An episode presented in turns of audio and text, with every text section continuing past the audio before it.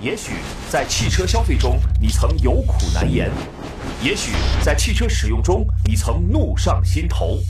公平公正、合理合法，汽车天下维护每一位汽车消费者的正当权益，抵制黑幕，拒绝陷阱。汽车天下监督汽车生活公正合法。山东交通广播《汽车天下》，关注汽车质量，倾听消费心声。投诉热线：零五三幺八二九二六零六零八二九二七零七零。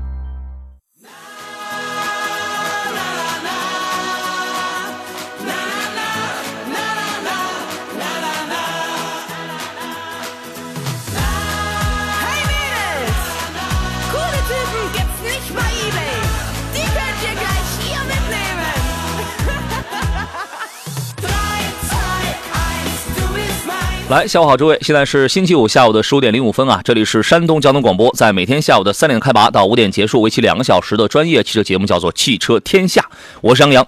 周而复始啊，忙碌的一周呢，即将在今天画上一个小小的句号啊。周末在即，预祝各位周末愉快。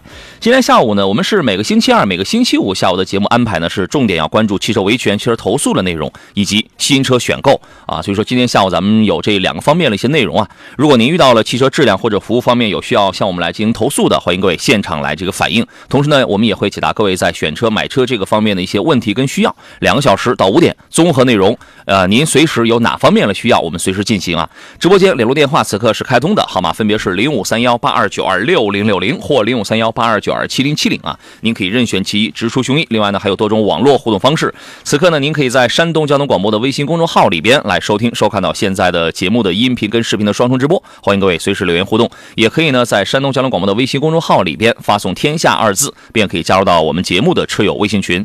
呃，如果您在节目以外的时间遇到了需要反映、需要投诉的汽车问题的话，您可以拨打山东交通广播的客服电话四零零六三六幺零幺幺。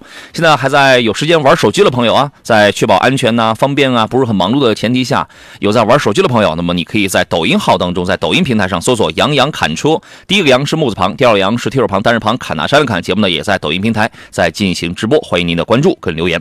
今天做场宾呢是来自济南润华凯迪拉克的技术总监陈安庆陈老师，你好，陈老师，你好，杨洋，听众朋友们，大家好。咱俩是终于是搭档上了啊。对，是吧？特别好。这个陈老师，想当年的时候啊，我俩应该是在五年前、四五年前，这我俩一起联袂啊，一块搭档，给大家给我们很多的朋友解决过很多的汽车投诉啊、汽车维权的那样一些故事啊。有没有让你印象特别深刻的嗯，应该说深刻的挺多。啊？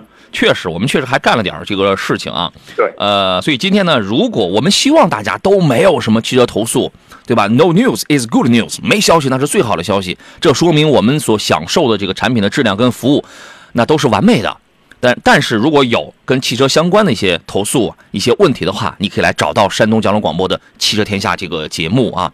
呃，早在几年前呢，就开始出现了一些某某品牌啊啊，跟汽车根本就不搭边的啊，是吧？跨界下场造车的这个局面。之所以有的时候呢，我个人会觉得过于新势力的、过于单薄的一些新品牌生产的汽车要谨慎购买，那是有原因的啊。陈老师，您是怎么看待这一问题呢？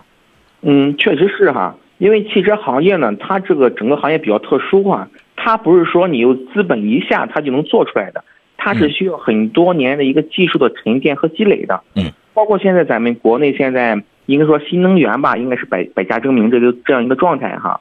嗯，像他们的这种三电技术，基本上没有太大的一个悬殊。嗯，但是牵扯到一些，比方说车身结构件的这种强度，包括对车辆底盘的调教，嗯可能呢这种传统的造车新势力，他们呢会有自己的一些沉淀、嗯啊，自己的这种调教也好，会更加好一些。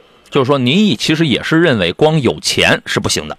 对，它是需要一些技术沉淀的。对你不能什么东西它都是采购过来的，或者现在一个最简单的方式是什么呢？要么是采购过来自己拼装，要么呢是自己有核心的，就三个就三大类，要么是自己有核心的技术，其他部分自己拼装，要么是自己啥玩意儿没有，我就有钱，我融资了之后玩资本，我全部拼装。还有还有一个是什么？就是代工。你比如说，我选择我我选择江淮啊，理想我选择力帆，对吧？我让他们给我们来这个代工啊，这样也是可以。你这样代工的话，起码咱们从某种某某个角度上去讲，你还拯救了这个濒危的企业呢，是不是无怪乎就这三种啊，有的是自己有核心技术，我无论是传统的还是这么这个新兴的，我自研，对吧？呃，过去几年呢，堪称是新能源车企造车的大跃进时代啊，动辄数亿元的融资的金额，大谈年产十万辆以上的这个能力。过去三年，目前已经有至少二十家新能源车企或者主要销售新能源汽车的车企陷入到停产、欠薪和破产的这个境遇了。那么这些车企呢，呃，其中有那个什么，有一辆量产车都没有造出来的是谁啊？拜腾、基点、游侠。这三个品牌，我想大家应该至少会听过两个吧。拜腾是什么呢？拜腾，我记得我在一几年的时候，我出去转了一圈，参加车展，回来之后，我跟大家讲，我说大家在所有的这个将来要量产的车，我那时候我还讲可能要量产的是吧？呃，谁的中控屏是最长的？就是拜腾。拜腾当时是一米二五的长度，它那块屏幕，对吧？现在好像还没有比它长的吧？现在大概有一米的。它连一。它连一辆量产车都没造出来。啊，还有那个叫起点还是叫基点的车，还有游侠，对吧？呃，还有呢，就是曾经他推出了几款车型的谁啊？汉腾，汉腾汽车，现在也垮掉也没了。更有经历重组以后依然毫无起色的新特汽车，我相信这个牌子大家可能没怎么听过。去年呢，在二零二二年四月十九号呢，汉腾汽车内部有一个通知，说公司呢将在二月二十五号之前完成破产重组啊，一汽工厂低价卖给了谁啊？卖给了长城。呃，二零二一年呢？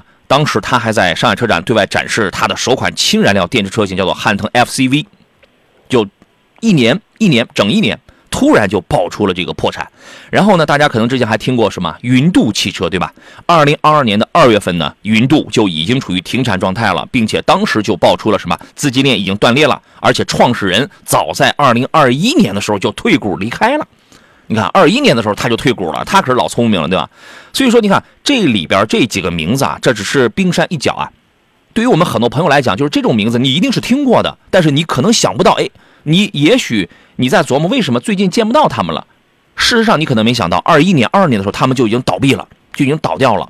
那么，我们跟大家简单说一下，就是近三年一些国产的新能源汽车企业破产的这个名单啊，有汉腾，汉腾是二零二二年四月份破产的，云度。去年二月份，游侠去年一月份，还有博骏、众泰新能源，众泰新能源实际上在二零二一年十二月份就被法院裁定破产清算了啊。还有什么凤翔、新特，这都是二一年倒闭的啊。还有什么拜腾、起点、绿驰，这绿驰这名字啊，有点像这个两轮电动这个自行车是吧？还有赛麟，赛麟这个车很有意思。赛麟当时是说，我不知道那个陈老师你有没有看过他那个宣传片他是要造一个电动的跑车，嗯，当时搞得特别大，全国请了好多媒体去参加发布会，然后哇，铺天盖地了这个这个一些这个水文这个之类的。他在二零二零年六月份的时候就倒闭了，关键有一事儿，他的创始人卷走了六十六亿，啊，好家伙，还有什么前途？前途是什么？就是大家看那个车标，有有点像蜻蜓。蜻蜓，我当时我开玩笑我说你是蜻蜓 FM？二零二零年七月倒闭了，领途、刺猬、闽安、国能汽车，国能汽车就是恒大汽车的这个前身，国能就是恒大的前身。它后来是在它这个是在一九年十一月份，它它就倒闭了，后来被恒大给这个收购了啊。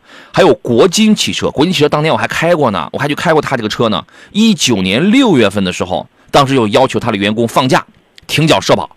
啊，一八年的时候，当时是他曾推出过这个首款汽车，以后就没任何动静。那车我当时我还我还真试驾过啊。还有什么红星、知豆？你看知豆在二零一九年一月份的时候都关闭或者是这个暂停了。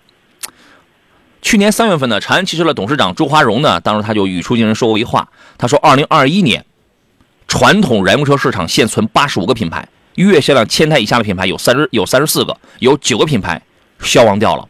他认为呢，未来的三到五年，有百分之八十的中国品牌将关停并转，就是关闭、停办、合并、转产，啊，所以说大家在买这种车的时候啊，有的时候你觉得它便宜是吧？长得帅、长得漂亮，还便宜，你自我感觉很良好，性价比挺高，但是你不知道一夜之间会倒闭掉多少。OK，我们关注一则跟恒大汽车有关的消息啊。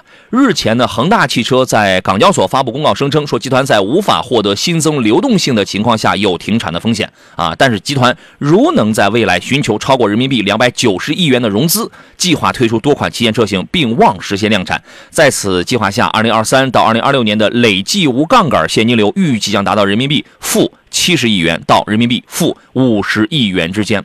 上述所有财务预测以二零二一年管理层报表为基础，取决于诸多假设和前提条件，存在较多的不确定性，公司无法保证按前述预测实现经营。啊，就是说恒大这个汽车呢，现在其实也遇到了危机了。我们因为恒大恒驰五啊，恒驰五这是它首先量产的一台车子。我们有没有朋友是提前很喜欢这个车子，很关注，是吧？你看现在必须要这个提高警惕了。我们先进广告，回来之后咱们聊。来，各位，我们继续回到节目当中来。这里是星期五，山东交通广播为诸位直播的汽车天下。我们说说这个恒大啊。呃，目前的恒驰五啊是正在持续的量产。那么截至公告发布之日呢，恒驰五已经交付了超过九百辆了。二零二二年的十月二十九号呢，恒驰五正式开启了首批交付。恒驰五这是一个紧凑型的一个纯电 SUV 啊，CLTC 的这个综合续航里程是六百零二公里，卖的吧也不算特别贵。呃，因为现在大家都知道新能源车就没有太便宜的嘛，它的指导价是十七万九啊。所以，基于我们刚才一开始我们铺垫了那么多啊，又是什么资金链，又是说每年倒闭这个很多，然后再加上现在恒大汽车他自己发布了发布了一个公告，称或有停产的这个风险。所以，对于这样一个品牌，呃，陈老师，您会有什么样的建议给到消费者呢？嗯，我觉得还是什么，大家如果说在考虑这款车的时候呢，一定要谨慎起来了哈。嗯，目前这种案例确实特别特别的多，包括恒大现在的地产也是一样的一个状态，包括他们发布公告也是在有。融到资的前提下啊，所有的这种卖房比较好，房顺利交出去，才能够保证公司顺利的运行。那这种就存在一些不确定的因素。这是不是算叫拆东墙补西墙啊？对，如果说万一大家买了他的车，后期的维修保养，我觉得都会面临。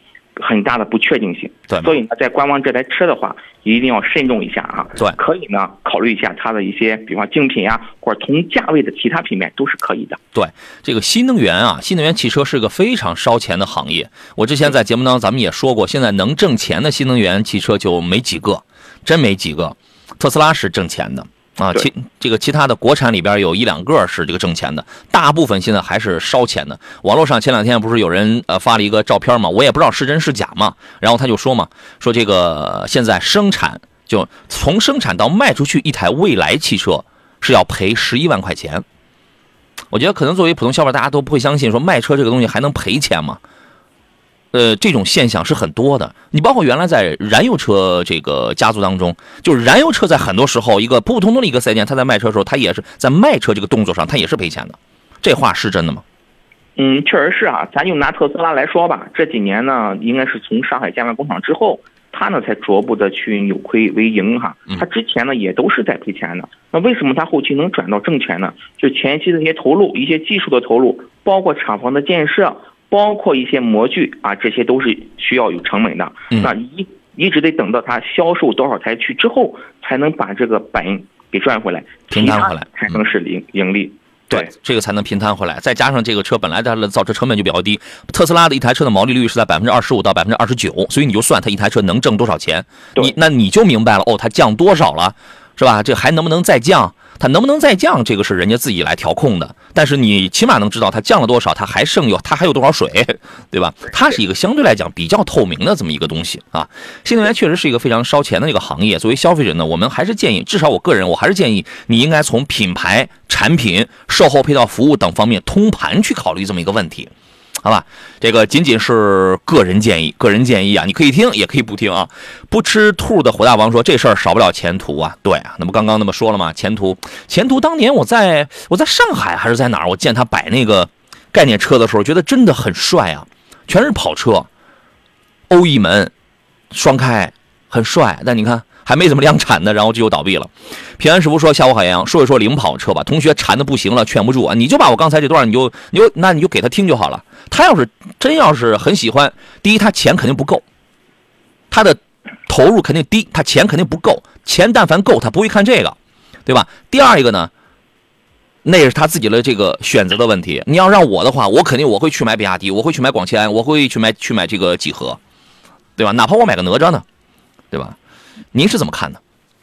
嗯，确实是哈，因为这个新能源车，大家在买的时候呢，它和燃油车还不一样哈。燃油车大家都知道，经过这么多年的沉淀，包括咱们市场上很多的修理厂，可能就一个配件的偏差，大部分的维修保养，包括后期都非常的省心，不用担心。但是新能源，它每每家哈，它造出车之后，它的动力电池、它的配方、动力电池的电芯儿有很大的这种怎么说呢？自己调配这种程程度在里边儿啊，可能适用它这个车型，别的车不适用。那像这种情况，如果说万一这个主机厂以后没法正常去运营，嗯那么可能会影响到消费者的一个后期的一个使用，包括最后呃可能会面临什么一些配件儿厂家直接就没货，嗯这是很很有可能发生的哈。对，这都是玩资本的，这这个事啊。对，呵呵说那蜻蜓标志的底盘那么低啊，对，就因为那个前途嘛，它就是造跑车嘛，对吧？说前两天在路上还见到有跑的，哦，是吗？我还我好像还没见到实车呢，说很亮眼。现在各种新能源出来以后都见怪不怪了。对，嗯，因为新能源车呢，它这个呃现在新能源车的这个市场还有一些比较乱的地方，其中有一条，因为你刚才你这句话，你刚好你这个提醒我是什么呢？有一条就是就用两个字儿来概括是是什么呢？山寨。山寨，它没有什么自主的设计啊，呃，模仿、照搬、山寨，这个在很多很多的一些新能源品牌当中普遍存在，普遍存在啊，好吧，呃，谢谢猛虎下山啊，说在即墨用收音机听节目不清楚，有回音，好家伙，我们这信号又出问题了吗？您受累了，您受累了，欢迎赶快换网络收听吧。来，各位，今天下午啊，一则可以给我们来反映一些汽车质量或者服务方面一些投诉的问题，如果有的话，您可以及时来找到我们。那么另外呢，您还可以这个跟我们来聊一些选车、买车的一些问题，我们也会穿插着跟大家来说一下最近呃汽车的质量方面有哪些热点啊，比如说有哪些是召回了啊，这个在买车方面有有哪些的这个大家要注意的东西，我们会穿插去进行啊。路问的是杨老师，雅阁双擎啊，就是雅阁那个混动啊，二点零升值得买吗？哪一款性价比比较高？同价位还有什么别的选择吗？你给他分析一下这个问题吧，陈老师。嗯，同价位的话就是日系嘛，像凯美瑞的是吧？啊，这种车型他们是竞品。嗯像这种车辆的话，我觉得哈，关键看咱的一个需求，因为配置现在目前来看，整个底盘都一样，动力总成都一样，无非呢在一些舒适配置和安全配置上会有一些差别。但有些客户呢，他就不喜欢啊，你这个车辆行驶起来给我车道保持啊，给我自动去刹车，我就不要这功能。嗯其实如果说排除这些因素的话，我觉得可以考虑一个，比方说入门版或者入门版往上一个级别，嗯基本上够用了。就是够用即可。对对如果够用即可的话，你就买那个什么锐酷啊，锐酷就是一个低配，但是这个东西确实配置比较低啊，也没有什么天窗啊，塑料方向盘，然后这个座椅的舒适性也不是很好。但是刚才陈老师提到的那些个全速域的自适应巡航什么的，这些东西全都有。如果你预算比较充裕的话，你可以考虑那个什么，当然你要拉高你的预算，指导价二十三万六千八，当时有一个叫锐智版幻夜，就叫幻夜什么什么幻夜锐这个幻夜锐那个，有的时候也这个记不大清啊。哎，一个是二十三万多一个，还有一个是二十五万多那个，我说的是原价啊。那个配置就开始比较丰富了，然后座椅啊、电动调节啊、通风加热啊，什么这种舒适性也都上来了。我觉得还是要看你的一个一个一个预算的问题。陈老师刚才提到一个丰田的混动，如果您年里程就在一万公里左右的话，这个发动机你不要买。丰田的那个双擎的混动，这个发动机你不要买。呃，为什么呢？陈老师，您的观点跟我是一致的吗？机油增多。哎，对，这个问题是确实存在，并且现在还存在吗？我替大家问您一个问题。其实呢，这就相当于一个嗯老问题了哈嗯。它为什么会机油增多呢？就是在一些北方寒冷的地区，车辆呢频繁的短距离的行驶，缸壁喷的这些燃油的话啊，它没法完全去消耗，包括空气中的一些呃水分可能会集聚到我们的机油里边嗯，造成机油乳化增多的情况。嗯，如果说真要是行驶的特别特别短，嗯啊是不建议去买的。如果说正常家庭用，一年一万公里往上了啊，是可以去考虑的。就你跑的越多，这玩意儿它这个它这个毛病它越能缓解。对，只要你不是经常短途短距离去行驶就可以。对哪怕你你跑的少，你每次启动着车能跑个几十公里啊，嗯也是没问题的。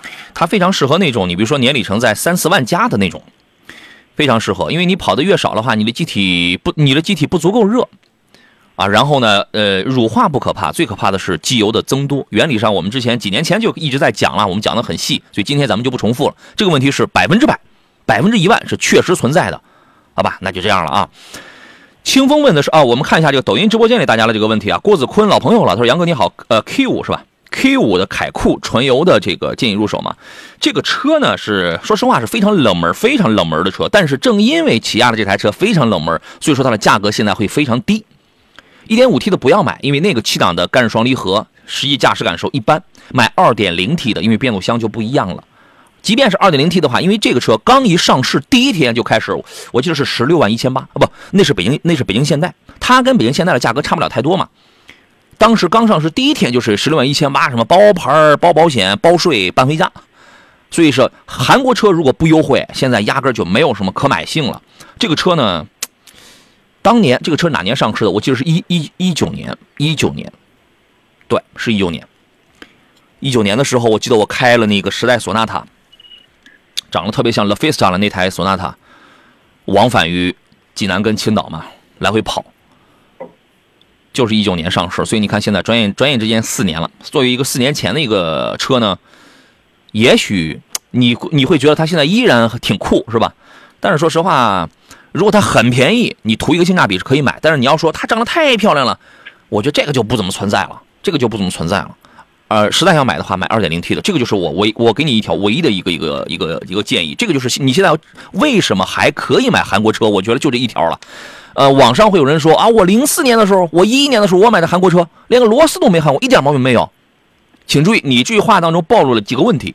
一个最大的问题是你的零四年，你的一一年，那都是多少年前的事儿了。现在时代变了，你不能老是拿你那台老掉牙的车，一直觉得是因为都是同行的衬托，同行现在太厉害了，好吧？这是我对你凯酷的这个车的一个一个一个一个建议啊。您觉得这个车质量怎么样呢，陈老师？嗯，确实，刚才我仔细想了想杨所说的话，确实是这样一个情况。你像最早咱们买车的时候，哪怕是从一零年往前来说啊，咱们国产可选择的品牌确实不多哈，包括吉利啊、比亚迪啊，对吧？这是能说得上来的，包括长安啊这些品牌呢，当时确实他们的品质来说，跟这些合资品牌，包括现代、包括起亚，嗯包括一些福特，对不对？是当时跟他们的差别都是比较大的。那个时候呢，你像这些韩系品牌，包括福特来说，他们的销量呢都是比较不错的，而且整体稳定性也是很好的。嗯所以那个时候呢，销量特别高。嗯，再到后来呢，我们国产品牌做的越来越好了，性价比来说比他们要高了。啊，消费者呢也逐步的开始去接受我们的国产车了。嗯，那他们开始意识到一危机了，去不断的去增加产品，去研发产品。但这个时候呢，他们的竞争力已经不足以显现出来了，就导致了目前来说很多的韩系车，包括福特来说，销量是很一般了嗯。但是车的整体稳定性来说呢，还是没有什么太大问题的。如果喜欢的话，是可以入手的。嗯对那再有一点呢，你要保证你购车的周边啊有四 S 店哎，因为整个韩系来说，目前它的四 S 店的这种车网的情况是有的，某些店呢太多了可能只有对对对，所以呢要关注好这个问题。嗯，呃，车质量上没什么问题，但是只是说一个过时的品牌，一个过时的产品。你咱们说的，我再说的再直白点儿钱不多，钱不够，这种车可以考虑。我们就图一个性价比，因为这车它没什么毛病，但是售后服务这条非常的重要，因为这个品牌在国内现在非常的濒危，很多四 S 店陆续倒闭。你要首先你要保证，有的人说，那我四 S 店撤了，我到外边去维修保养。那如果说车出了质量问题，你买的那家你还在三包期之内，如果那家店倒闭的话，你去找谁呢？对这个是吧？这都是一些很现实的一些问题啊，好吧？我们可能这个延伸的会多一些啊。进广告，马上回来。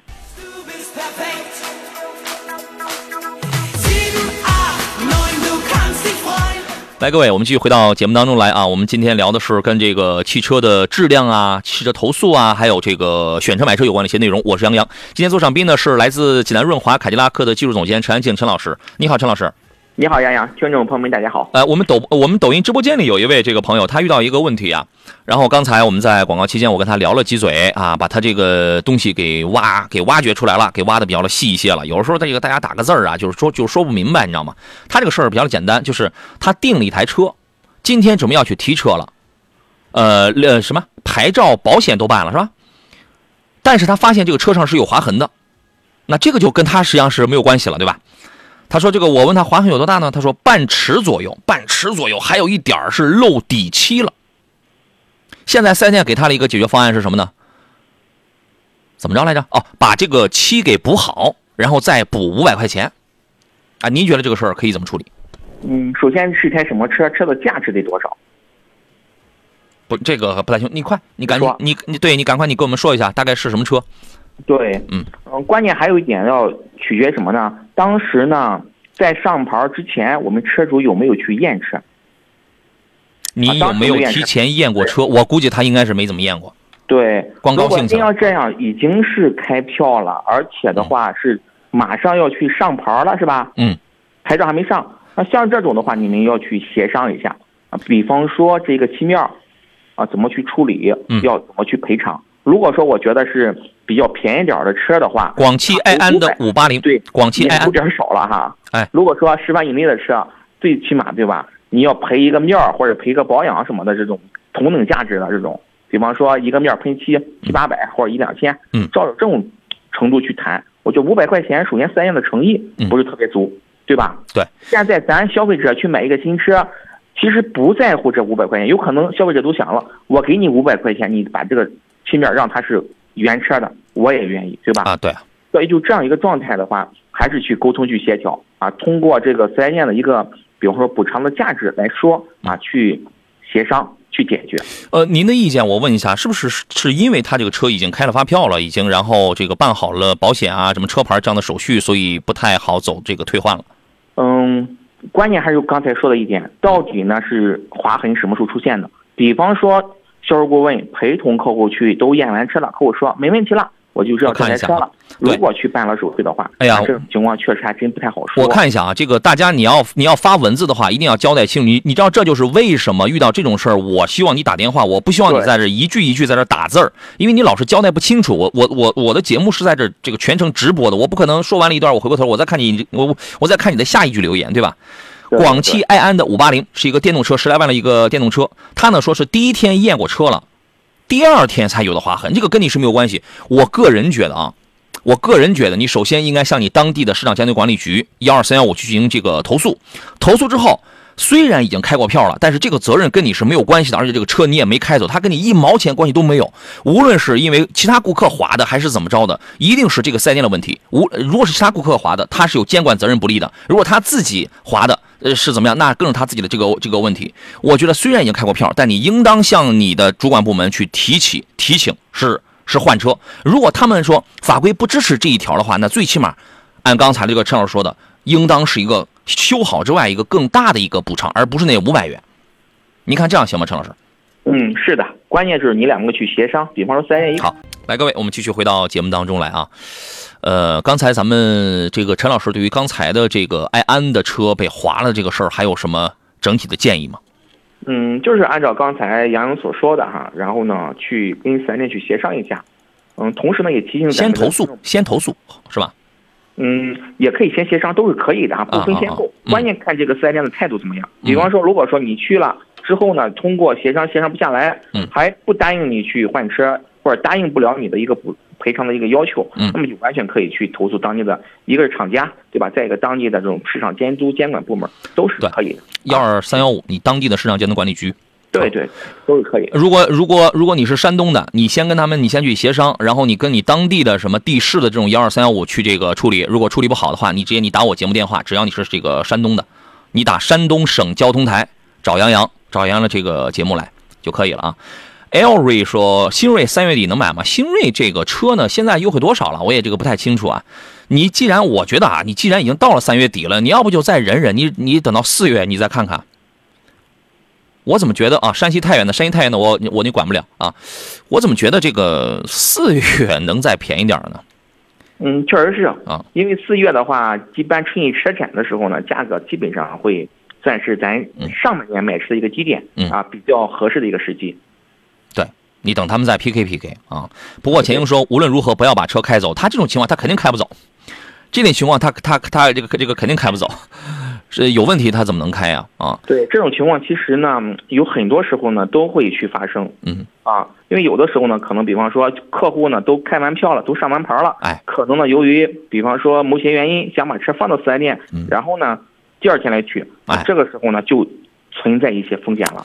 对，你看对，啊你看是，你看这种情况啊，他这个尴尬就尴尬在，像是这种情况，嗯，在这个法，在你比如说家用汽车三包管理规定当中，它是没有规定的。对，啊，有那有人可能说，哎，不是不是有一个什么自三包有效期起算之日七天内就是就是可以什么免费的退车换车吗？对，是有这条规定的，但是得看你是什么毛什么毛病。人家里边规定的是，因为质量问题需要更换发动机、变速器、动力蓄电池跟行驶驱动电机或者其他主要零部件了。对，七天之内出你这几个一定是这几个东西出了毛病，你是可以免费退换车的。是的，他没说你的车哎有了划痕，我可以给你退换车，所以他刚刚在这里，他肯定要是因为这个法规呢，他是要去界定一个责任的大与小吧，一个问题的责任大与小。我我谁，我觉得大家是可以这样去规定。有人还说，不是还有个车身开裂吗？对，那是车身开裂，也不是划痕。对，车身开裂呢，指的是车身的结构件，对比方说我们的一些钣金结构件，比方说纵梁，包括我们的侧围或者某些地方的缝隙，嗯。啊，这个时候呢，不是说安装的缝隙哈，指的是钣金在焊接或者铆接时候这些缝隙开裂了，对。它才能够达到这种的标准。对，所以说呢，其实这个还是挺严格的一些标准啊。风小平、浪小静说，杨帅昨天去看了四号的 110X，说什么大众的，跟大众有关系吗？啊，有点关系，因为它叫大众四号嘛，就是大众跟那个江淮，然后一起，就是江淮借助大众之力，双方共同合作。呃，据说是大众给你别看 110X 这个车不大啊，据说是四号家里的车呢是大众给在底盘调教上这个花了点功夫啊。这个车您看好吗？嗯，关键还是看自己的一个需求吧。嗯，他既然去这样宣传的话，我觉得肯定是有它的一些技术存在，包括可能说一些流水线像一些东西啊，嗯可能会共用，或者说是刚才杨所提到的一些调教。其实现在很多的这种车辆，就跟我们家里边去装一些家用的电器设备是一样的，嗯可能的硬件可能占到三到四分，其实主要还是一些软硬件的调教，嗯可能占到一多半儿。是，但是但是这车可是销量不大。嗯市场占有量对对，有可能你又考虑到后期的一个保值的情况，对吧？市场的这个保有量确实是这个一幺零 X 啊、一二零啊什么这种是很低的啊。清风说呢，请说一下长安逸达、长安逸达和威朗哪个下比高？长安逸达是八万七千九到十万七千九，它是三个配置。这个这这个价刚一出来的时候啊，就是我我个人觉得啊，就是大家你不要觉得我接下来说的话，有的朋友可能会觉得你是不是站着说话不腰疼啊，是吧？不是，我是站在一个行业的一个一个一个高度上去判断，所以我才说它八万七千九到十万七千九这个价格不高。它为什么不高？我之前节目我也说了，是因为之前的长安的车给它平摊掉了很多的成本，所以正因为它定了八到十万的价格，长安逸动 Plus 一定接下来会掉到六万多起。你如果喜欢逸动 Plus，你一定你一定要等下去，因为逸达这个车实际上当时按照我们对它的产品线的这这个定位的理解，它应该是和 UNI V 的价格差不太多的。它也是一点五 T 蓝鲸，底盘、变速箱，甚至连外观、连舱内的配置什么长得也都差不多，但是比 UNI V 可能少点什么电动尾翼之类的，对吧？但是也不至于说八万多起，这八万多起以后它还它这还能便宜呢。那么这就来到了一个一点五 T 的一个逸达，呃，和和一个你肯定看的也是在八九万上的一个一个别克的威朗，对吧？哪个性价比可能会高一点呢？郑老师，听听您的建议。嗯，性价比高的话，肯定是咱们自主品牌的这种品牌这种车辆，它会性价比会高一些哈。嗯可能威朗的话就偏实用一些，可能威朗的价格我估计优惠完之后呢，应该还会低一些哈。威嗯威朗目前来看的话哈，嗯，怎么说呢？最早的时候呢，它上了个三缸机之后，确实对它的这种销量啊，确实影响比较大的。嗯到后来之后呢，啊，目前呢，随着厂家这种逐步的去改变也好嗯，去增加产品竞争力也好，逐渐的销量的话是有点复苏的这种迹象的。嗯这两款车的话，我觉得差别不是特别特别的大嗯，主要看自己喜欢哪种类型吧。对我个人觉得益达的性价比高，益达的性价比高，你可以去比较一下，啊，它的这个这个这个，因为什么呢啊？首先是开起来的一个驾驶感受，一个 CVT 变速箱跟一个七档的湿式双离合变速箱在驾驶感受上它就有很大的一个不一样，谁换挡更快呀、谁加速能力会更好一些，对吧？再有一个呢，你比较一下，你看你比如说你的预算在一个什么样的段位，比较一下配置跟这个做工。另外这两个车，我个人觉得从颜值上去讲的话，长安的车长得还挺漂亮的，这个逸达，有点像封闭的那种中网。逸达的车标能不能发光呀？我就没注意啊。现在很多国产车晚上的车标都能发光，你知道吗？嗯，像这个的话通过凯拉克呢，我也我也学习了啊。啊大家都知道，我们凯拉克有一款电池叫锐歌，对对吧？对咱们国家法律法规呢要求什么呢？必须呢，我们前边的这种光源哈，嗯。前边的光源和我们的示廓灯，也就是我们的示宽灯，嗯，它们的间距要七点五厘米之内，哦，它才能够去点亮。比方说你这个中网这个灯是吧，有个徽标，嗯，如果说它有相应的，比方说中网上有发光的条线，嗯，能延伸到大灯这个位置，嗯它是完全可以的。啊，如果单独去亮中间这一个位置的话，不行。法律是不允许的。哦，那我突然明白了，那为什么你看车标能亮的这些车，大部分都是有一条发光的线条给拉宽到那个灯组那儿？它引到大灯那个哎符合咱们的法规。你看，今天我又长知识了啊！今天我又吃了一披萨。凯拉克为了这个事儿的话，最早之前呢，嗯、确实闹过很多的客户的投诉和抱怨。嗯啊，我特意也去查了一下相关的资料。嗯，主要是因为如果没有中间中间那条发光的线的话，就是三点在那亮着，有点吓人，是吧？对，而且呢，挑过来的全部不能看到红色光源，啊，也就是很多我们马路上看到的红旗车，对吧？嗯，行，那您考虑啊。泡面里边有什么？说讲讲 MG 的 Mulan 吧。Mulan 就是 MG 旗下的一个电动产品，据说动力拳打 BYD，脚踢特斯拉，真有那么厉害吗？现在呢，但是名爵的车呢，呃，Mulan 一定是没那么贵啊，Mulan 一定是压在二十一里，我记得是吧？之前给一个价格应该是在二十一里吧。嗯 Mulan，、差不多哎，Mulan 包括那个。呃，应该是四月份了吧？四月份要出的那个 MG 七新款二二点零 T 加九 AT 的那个，一定都是都是在十几万的那个价格区间。它的调教一定是走运动路线的，呃，花多少钱办多少事儿呗。我觉得不一定能全打谁谁谁谁谁谁，但是在相对有限的资金里边，它算一挺好玩的吧。而且 Mulan 那个车长得呀，五菱就就跟五菱比五菱那种前后鹤比似的，长得很漂亮啊。您对于这个，你这应该是一个网传的一个说法吧？您是怎么看的？嗯，其实 MG 呢也属于上汽旗下的一个品牌吧。是，它呢目前来说主打就是一些，比方年轻、运动操控，包括它的车的整体的调教呢也是比较偏激进的哈，嗯提速呢一般都是比较快的。然后呢，主要面对的群体呢也是我们的年轻的消费者。嗯总体来说，产品的话质量稳定性还是不错的嗯。如果说看好的话，嗯，性价比还是可以的。嗯，对，这个车你可以研究，你可以研究一下，是吧？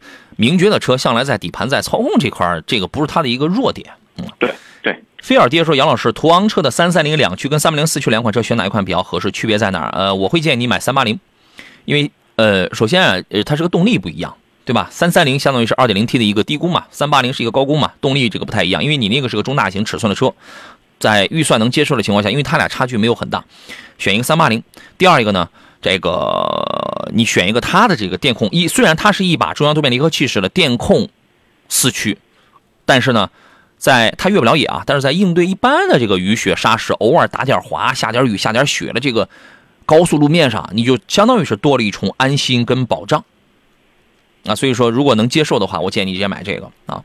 还有一位朋友问的是小鹏新款的 P7i 可以吗？P7i 好像因为 P7i 的实车我我没见到过啊，P7 我当时我开过，我开过好久，我开过一个一个多月吧，呃，这个不到一个月，二十多天。我听说好像是配置稍有调整，好像是配置稍微增加了一点，但它没有什么太大的这个实质性的变化，是吧？他说小鹏会不会后边没市场了？毕竟只靠一款 P7 拉销量。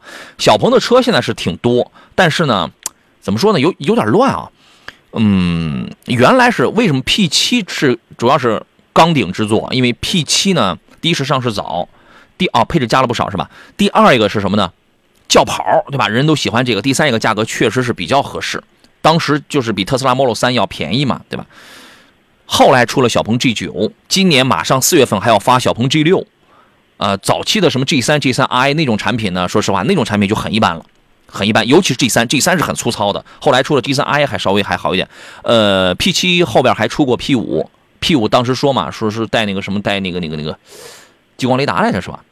在很高配的那个车上。您是怎么看这个 P7 这个品牌？他担心后期会不会卖着卖着没了？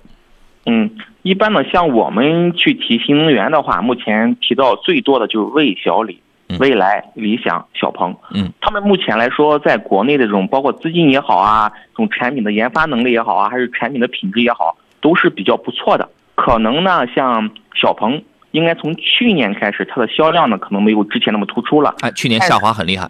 对，下滑很厉害，但是总体来说，我觉得它的产品的竞争力来说，哈，嗯，确实是不错的，嗯啊，我觉得消费者有这种担心呢，可能是通过刚才我我们跟洋洋提到的很多新势力，对吧？PP 造车还没出来，可能就倒闭了，啊，可能会有这些品牌去影响，导致我们消费者呢可能去担心。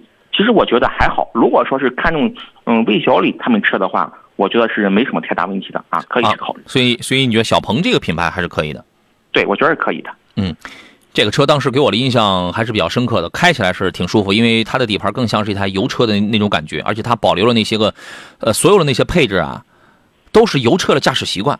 后备箱的那个停杆，当时我开的那个车太裸露，非常裸露，后排空间非常的小。其他的还有什么？还有还有细小的问题。我在我抖音上有一个深度的有一个评测服务升级了！话费账单看不懂没关系，自费解读卡来帮您，一个视频就看懂套餐规则，让用户明明白白消费，好服务更随心。服务热线幺零零零零。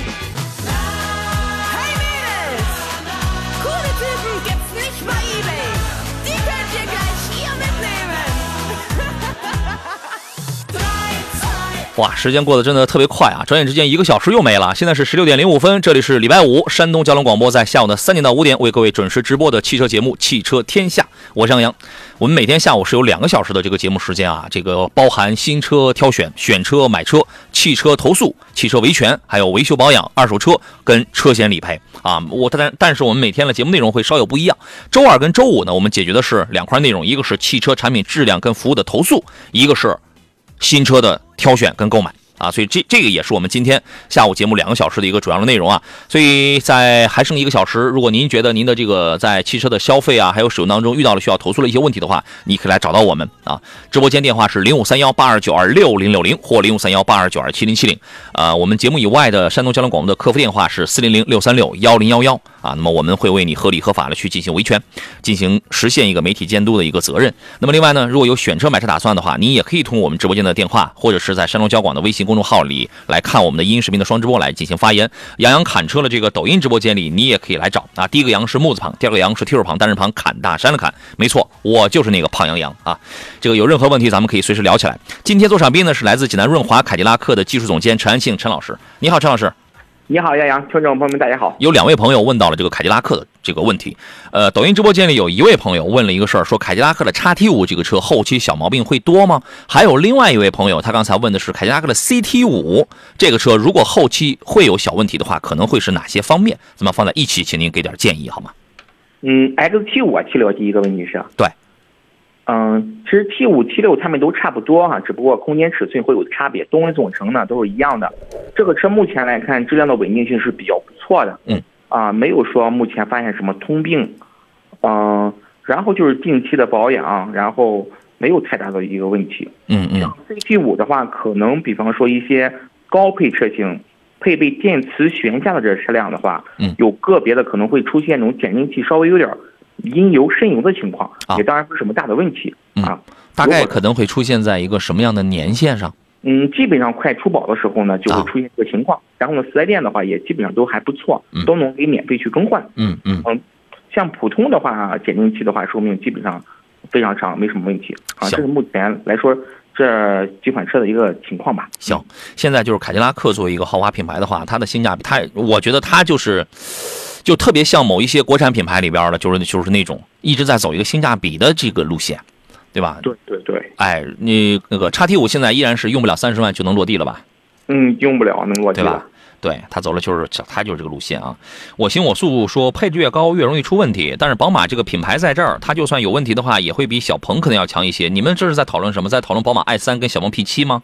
对吧？我我觉得这是两个新生事物，两个新生事物。如果讲开起来的话呢，我觉得 i 三的操控性会更精准，但是 i 三贵啊，i 三贵啊，i 三最便宜的时候，去年呃是去年吧，去年那么那么到了二十四嘛，但是我跟大家也讲过，它为什么会那么便宜啊？所以我们可能有一些网友啊，有我们有些网友那耳根子太软，然后就等着，哎，我再等等，我看今年年底会不会再便宜到二十一里？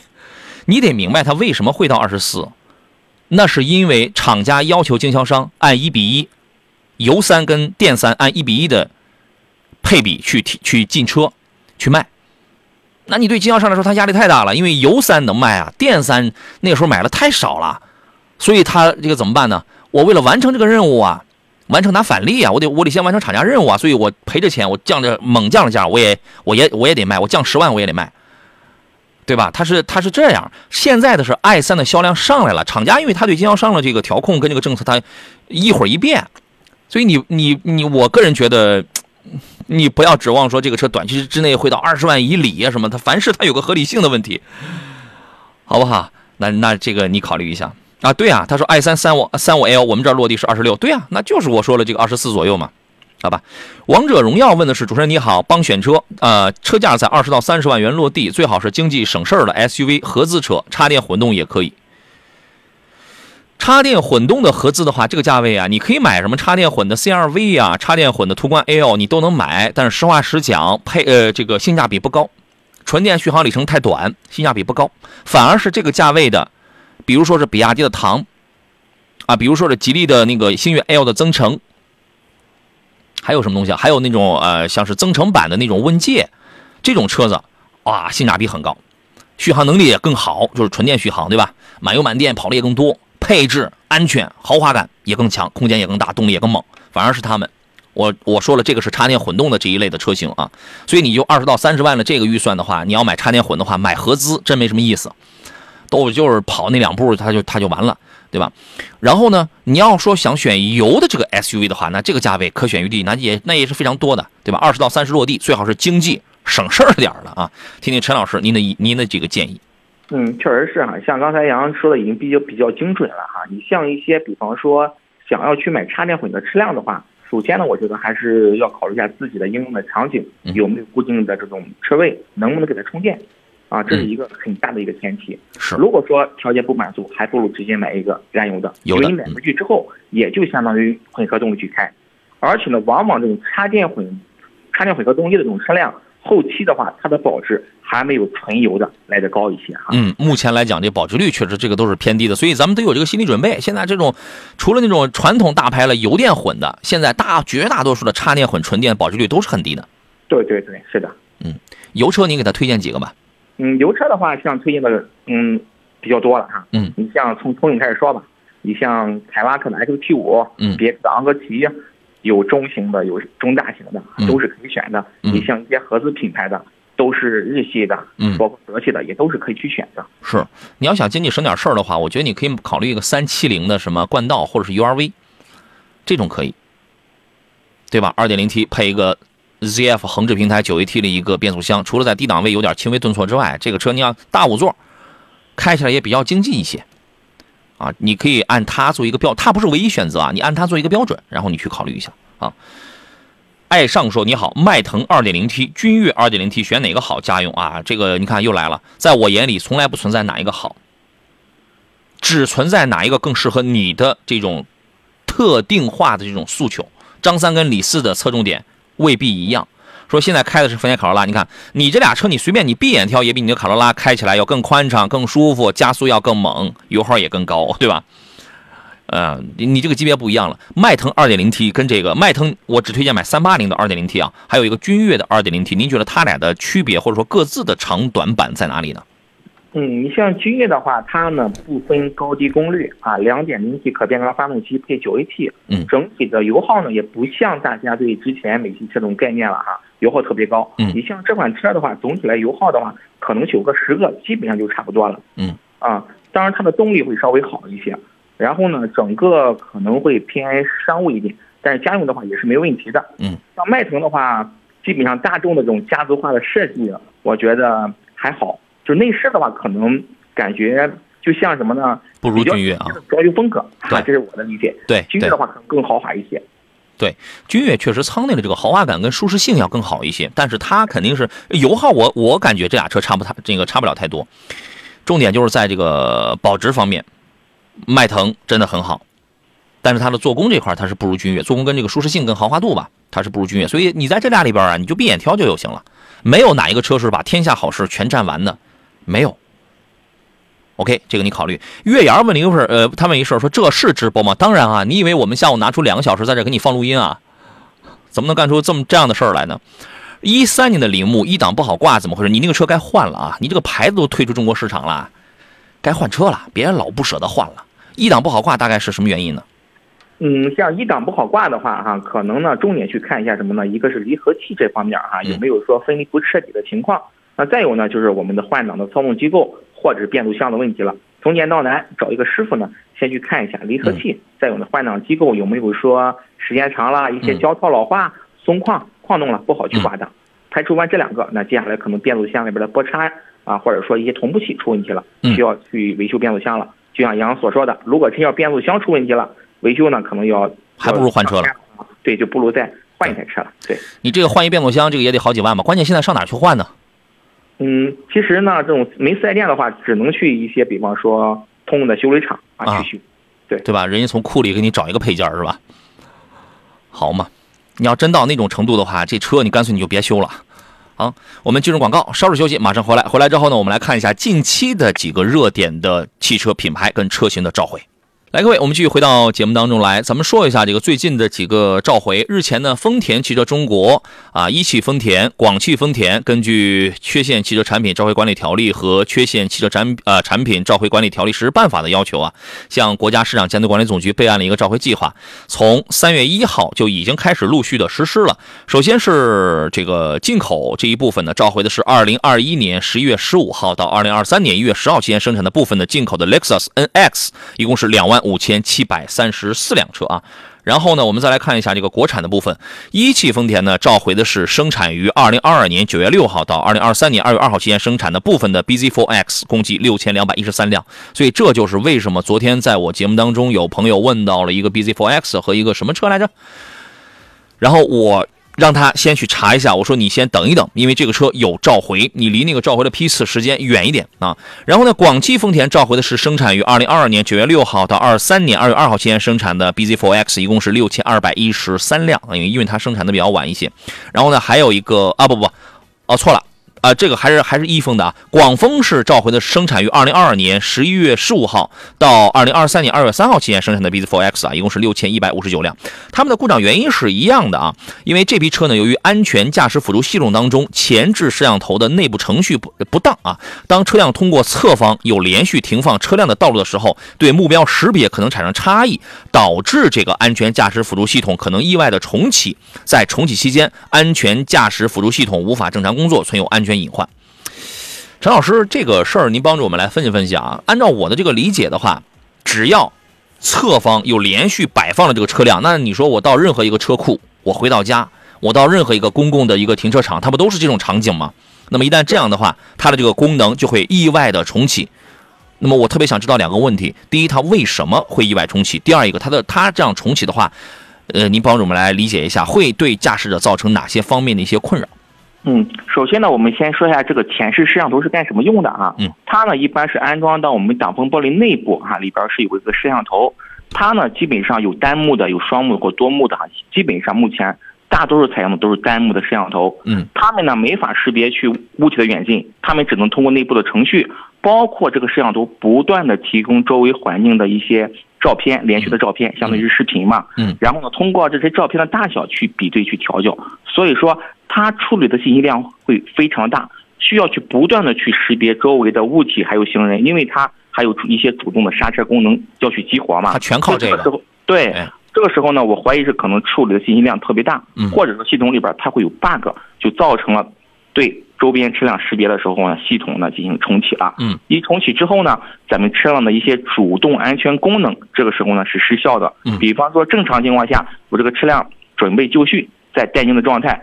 突然之间从马路边穿出一个行人来，嗯我车辆是很能很有效的去识别这个行人，包括会主动去刹车去干预的，对吧？嗯如果说系统在重启的过程中出现了这么一个问题，就相当于主动刹车失效了，可能会造成一些，比方说额外的一些损失也好，或者是我们行人的一些安全隐患也好，是这样一个情况。一个最严重的情况，可您看是不是这样？可能会出现在在它重启的时候，刚好我这个侧方呢有车辆要往外走，或者突然出现行人，对那它确实是存有这个安全隐患的，对吧？对，没法去主动干预，因为这个时候如果我们行人万一走失或者采取不了及时的措施，嗯车应该去主动干预吧？可能车辆就没法去主动去干预去刹车了。对，听上去它这个问题既像是有硬件的部分，也有软件部分的问这个问题，是吧？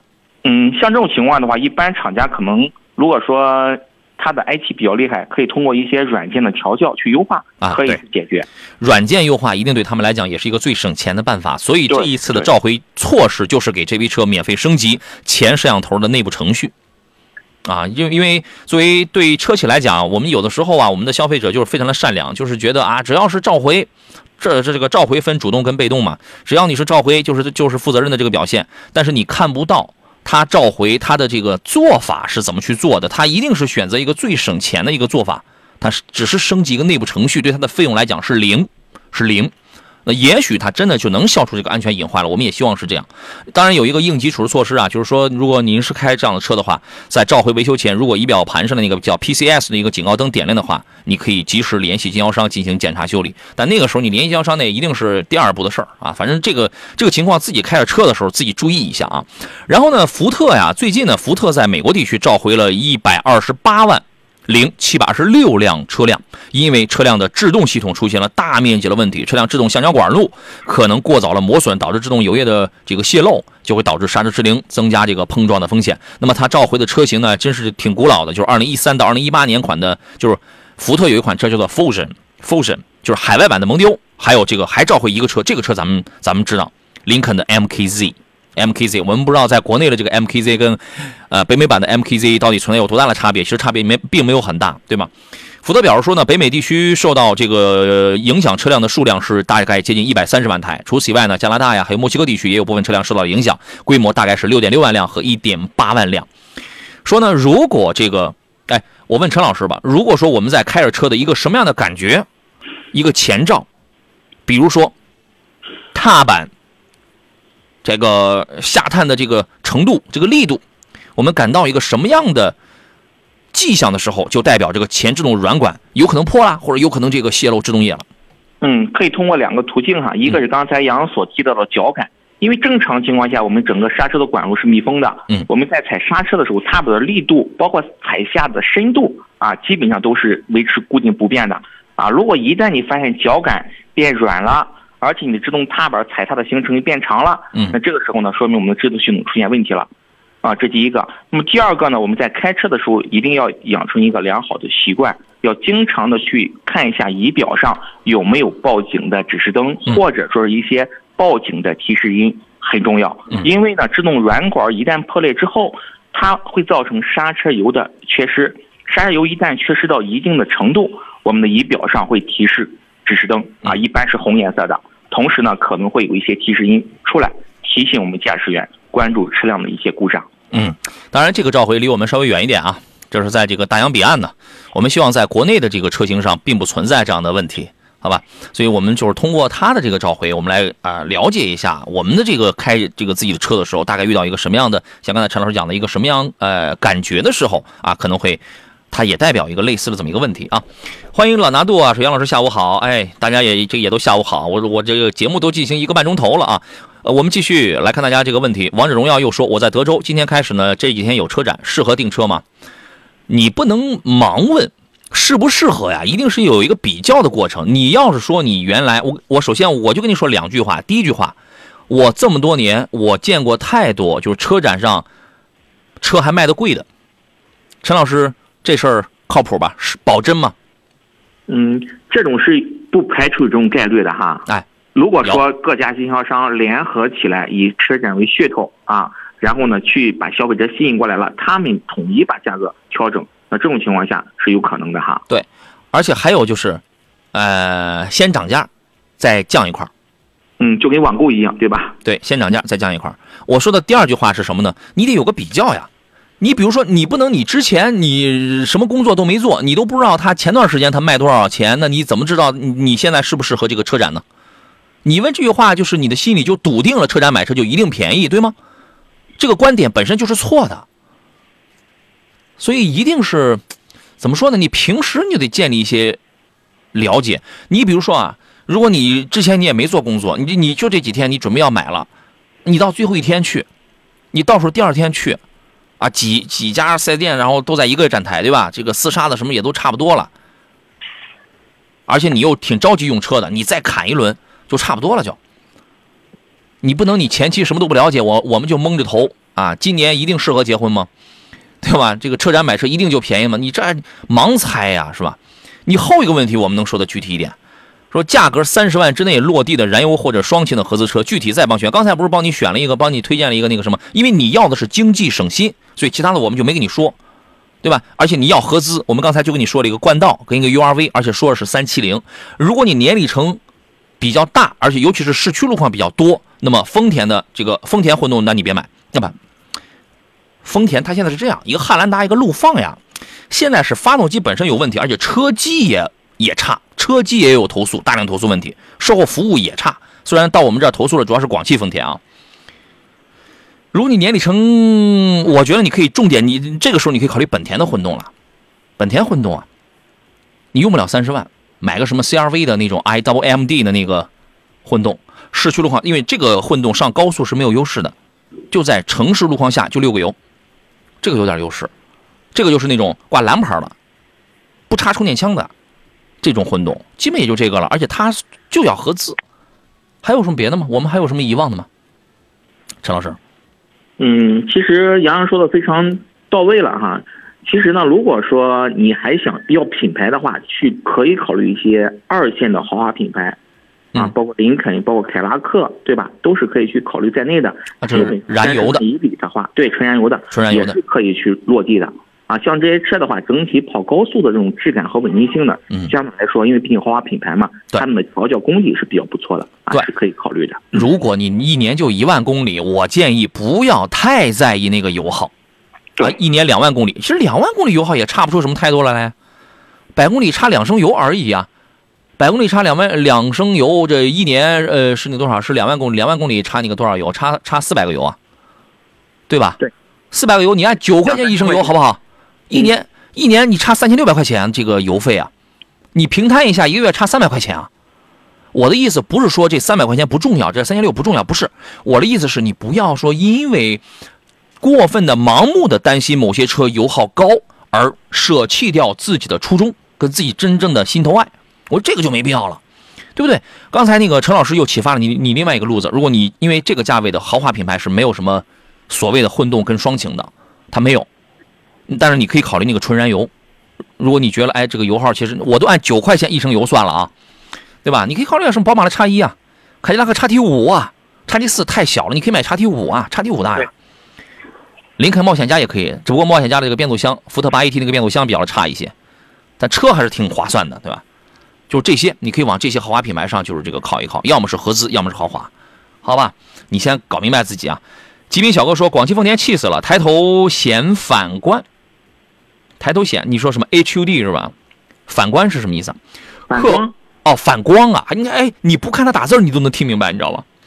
反光是吧？客服居然回复关闭就好了，那还要这个配置干嘛？他们不只是车机这一个事情在这扯呀，嗨，你听过就是啊、我明白了。大框他跟我提过这个事儿，就是你的那个车有 HUD 抬头显示反光，一般这个反光是什么原因？是投影还是玻璃？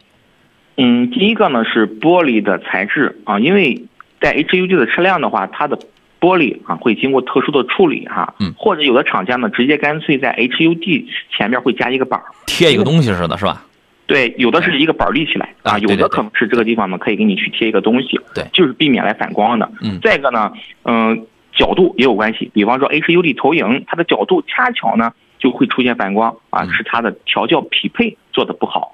嗯再者的话，您可以呢，比方说去找一下四 S 店，毕竟出现反光问题了嘛，肯定不止您这一台车，去找一下厂家，看没有没有相应的一个维修方案。广汽丰田的厂家让他把这个功能关掉，让他把抬头显示关掉。那这样的话就确实不对了啊，太扯了本来咱花钱去买这个功能，他让咱去关掉。对，咱们先去广告。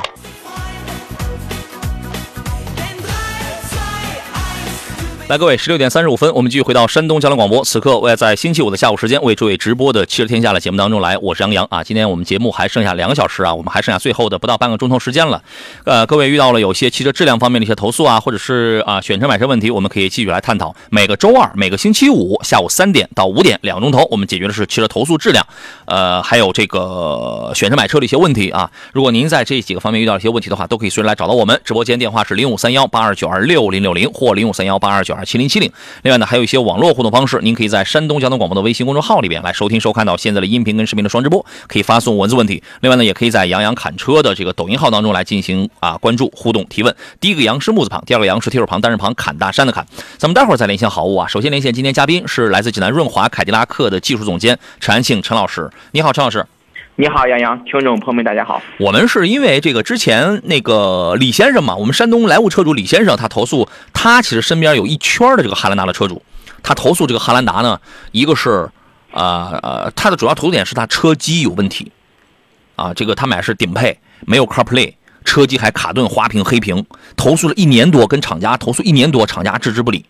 没有任何这个解决了这个办法，非常的藐视车主。你这个，所以我们就，所以他投诉到我们节目上，我们帮他一直这一个月了，一个月我们一直在跟进，在报道这个事情。大家如果对汉兰达这个车的想了解这个他的投诉的这个始末起因，想了解这个车到底质量有什么，我们有图有真相有视频，你可以在山东交通广播的微信公众号里发送“汉兰达”这三个字儿就可以了解。他今天给我们来反馈的，这是他的他的这个车另一个毛病，就是刚才说的那个 HUD 抬头显示，他说投影是是反光的。然后刚才我们问他，我说你把那个亮度能不能调的低一点，会不会好？他说调低了直接就看不见了。就在这种程度下，依然还是反光的，就是应该是很刺目那种。然后他说呢，买汉兰达这破车我都后悔死了，还不如买哈弗 H 六呢，还能省不少钱啊。这您觉得他这个可能是个什么问题呢？嗯，还是刚才说的，一个是挡风玻璃，再一个呢就是角度的问题。你像这种，如果说作为一个有担当的厂家，既然我们消费者去提到了使用过程中的一些问题，确实能给我们的行车带来一定影响的这些问题，厂家应该尤其去关注，对吧？嗯比方说我所说的一个简单的一个例子，你像很多国产车，哪怕你出了保了，举个例子，因为质量问题，咱们国产车还去给处理，对吧？对这就是咱们国产车的一个态度，已经很好了。那么现在呢，像这种厂家的话，其实我觉得，如果说想要解决这个问题，不用费很大的成本，也不用你去换挡风玻璃，嗯也不用你去换 HUD 的抬头显示，那么你只需要，比方说给客户在固定档位、固定的位置哈，去嗯安装一个阻止它反光的一个专用的一个贴膜，贴到挡风玻璃这个位置。其实我觉得很多客户有可能他也能去接受你这个方案。对退而求其次的话哈，对吧？你最起码有方案给到客户，而不是一句啊你你关了，你关了。对，对，厂家广汽丰田的厂家现在就跟我们这个丰兰呃丰田汉兰达的车主说，你把这个功能关掉，你别用，嗯，对，这是掩耳盗铃啊，这是。这样的厂家还说出来的话，所以，所以这就是你们，我们有很多消费者都都跪在地上跪舔的丰田汉兰达呀，这就是你们的车呀。我说实话，我一直觉得一个人能揣着四十万，他能干出这种事儿来，我就觉得这个这个人得是一个多么，我我就没法说了，你你懂得对吧？揣着四十万去买汉兰达，我就我刚才我私下里我还批评我们这位车主，我说哎呀，我说我咱俩也就算熟了，你知道吗？咱俩认识也一个月了，虽然我不知道你长什么样，这个但是我就是个说句，可能作为朋友啊，你说你我把你把你把我当我朋友也好，你这干嘛也好，你揣四十万，当初你是怎么想的？揣四十万去买这个车，你买就买了吧，还一堆毛病，一堆毛病就一堆毛病吧，厂家还服务成这个烂德行，你这个东西说你反光说啊，你你你把这个东西你关了，你别用，朋友们，这就是你们喜欢的广汽丰田的汉兰达，大家都得长点脑子。佩奇乔治说，广汽丰田售后服务不好，塞纳值得购买吗？你觉得呢？你觉得呢？还有别的车推荐吗？家有六口人，怎么这个世界上除了广汽丰田的塞纳，咱们就没有别的车买了吗？广汽丰田的它是普遍性的售后服务不好，它不是只针对汉兰达这一个车。汉兰达的发动机娘胎里带的毛病，塞纳一样不落。而且塞纳就是割你韭菜的，刚一出来的时候，全国加价六到十万块，最低的好像也加三万块，普遍是六万块，有的地方非常变态，加价十万块，而且那配置低于三十万的裸车价，低于尊贵版的裸车价那配置寒碜到寒碜到爪哇国，嗯，全是塑料。全塑料啊！所以这就这种车我就不明白了，你你们就图它什么？人张宇师哥想问你，爱他哪一点？图他哪一点？你告诉我，你图他哪一点？就你你求爷爷告奶奶，你买这个车又找人，杨老师能不能让我少加点钱？求爷爷告奶奶，然后你买了这个车就为了它保值啊？这是你的初衷吗？有的是啊，你这其他的来，陈老师您给推荐几个？嗯，我觉得比较不错的，目前来说啊，首先 G 幺八的话是一上一加，是首推的。再有六三，如果说咱自主品牌比较不错的话，你像腾势的 D 九，哎，传祺的 M 八，这些呢都是比较不错的车，都可以去选择。我觉得性价比还高，对吧？传祺 M 八三十四万几来着，我记不清了，那就是一个顶配车，宗师版的顶配，一样是丰田的 THS 的混动，但是它用它自己的 2.0T 发动机，动力还好，还节能，配置老高了。其实从二十六万几、二十六万九还是二十六万几的那个宗师版的 M 八开始，配置就很高了，对吧？或者你买顶配的本田艾力绅呢，那个那个也没毛病，配置也很好啊。你买 G 幺八的六五三，一商一家，硬通货，它永远是 MPV 市场里卖的最好的，保值率最高的。最最近这这么多年，新如果你家里这个充电桩是 OK 的，你可以接受一些新新能源的话，腾势 D 九以它为代表的就是这种车，豪华范儿不比什么塞纳这好太多了。大家就有的时候啊，我跟大家讲，不是会有车展的吗？你就到车展上，你去做一个实验，你先跑到广汽丰田的展台，你看看塞纳长什么样。他们往外摆的一定是配置是比较高的，他们他们是很羞于往外摆低配车的。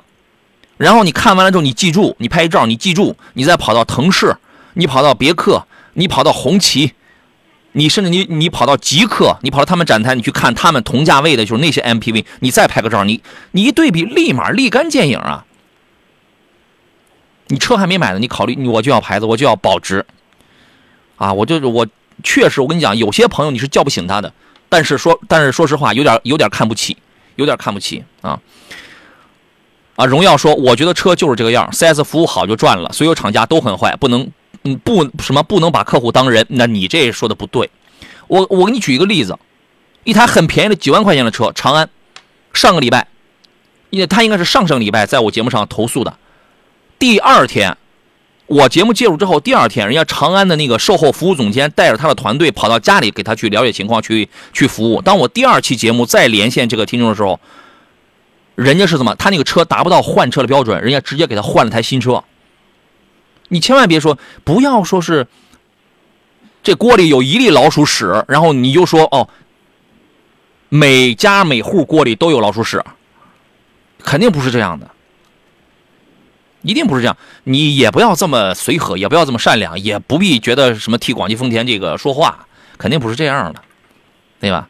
所以大家有的时候，我觉得你得你得清醒一下啊。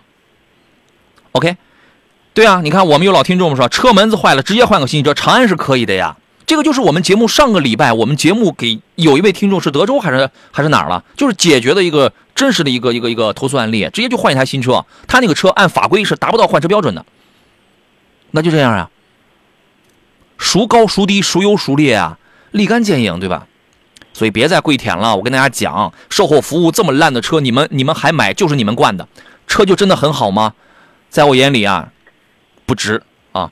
平安师傅说，问界 M7 的抬头显示也晃眼，我觉得还是技术问题。哦，我这车开过，我倒可能是因为我是这样，我开任何的车，我都会把座椅我都会调得很高，可能是也是因为一个角度的问题。但是抬头显示这个东西，绝大多数车是可以把那个呃，除了高度啊这个可以调之外，亮度也也是可以调的。有的时候确实，对，高度、亮度，包括显示内容，基本上都是可以去调的。嗯，有些确实是很刺眼，它一旦很刺眼之后啊，就会让你觉得老是分神，不舒服，啊，确实会出现这样的一些个情况。所以说，对于这个，基本上每一个车企它在调这个东西，有的还能还能变颜色，对吧？变几个比较柔和的颜色。对，哎，每个品牌啊可能会略有不一样吧。嗯，但是你不能说这个厂家说啊，你可以把这个功能关掉，没这么办事儿了啊，好吧？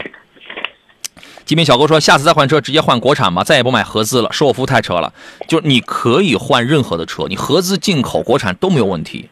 但我想你一定是不会在自己，也不会再推荐你身边的朋友再去选择广汽丰田了，肯定是这样的啊。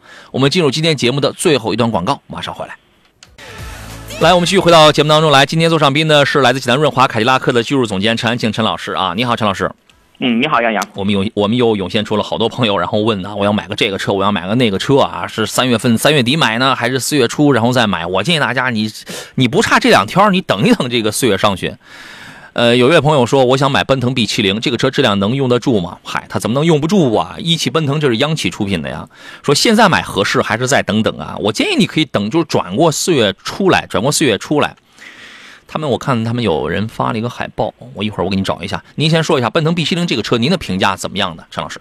嗯嗯，我对车感觉应该是从老款的开始啊，到现在，包括整个整个奔腾品牌发生的变化来说哈，我觉得整个品牌来说，它的这种产品的开发能力和技术这种投入力度是挺大的。嗯，整个车的这种品控啊，现在也做的不错了哈。嗯，而且的话，整个车的价格不是特别高，性价比非常有优势。性价比便宜啊！你看，他们在这个四月份齐鲁车展，他们提前放出这个海报是写着是限时超底价七点九九 W 起，而且是零息零首付，叠享万元置换补贴，而且整整车终生质保。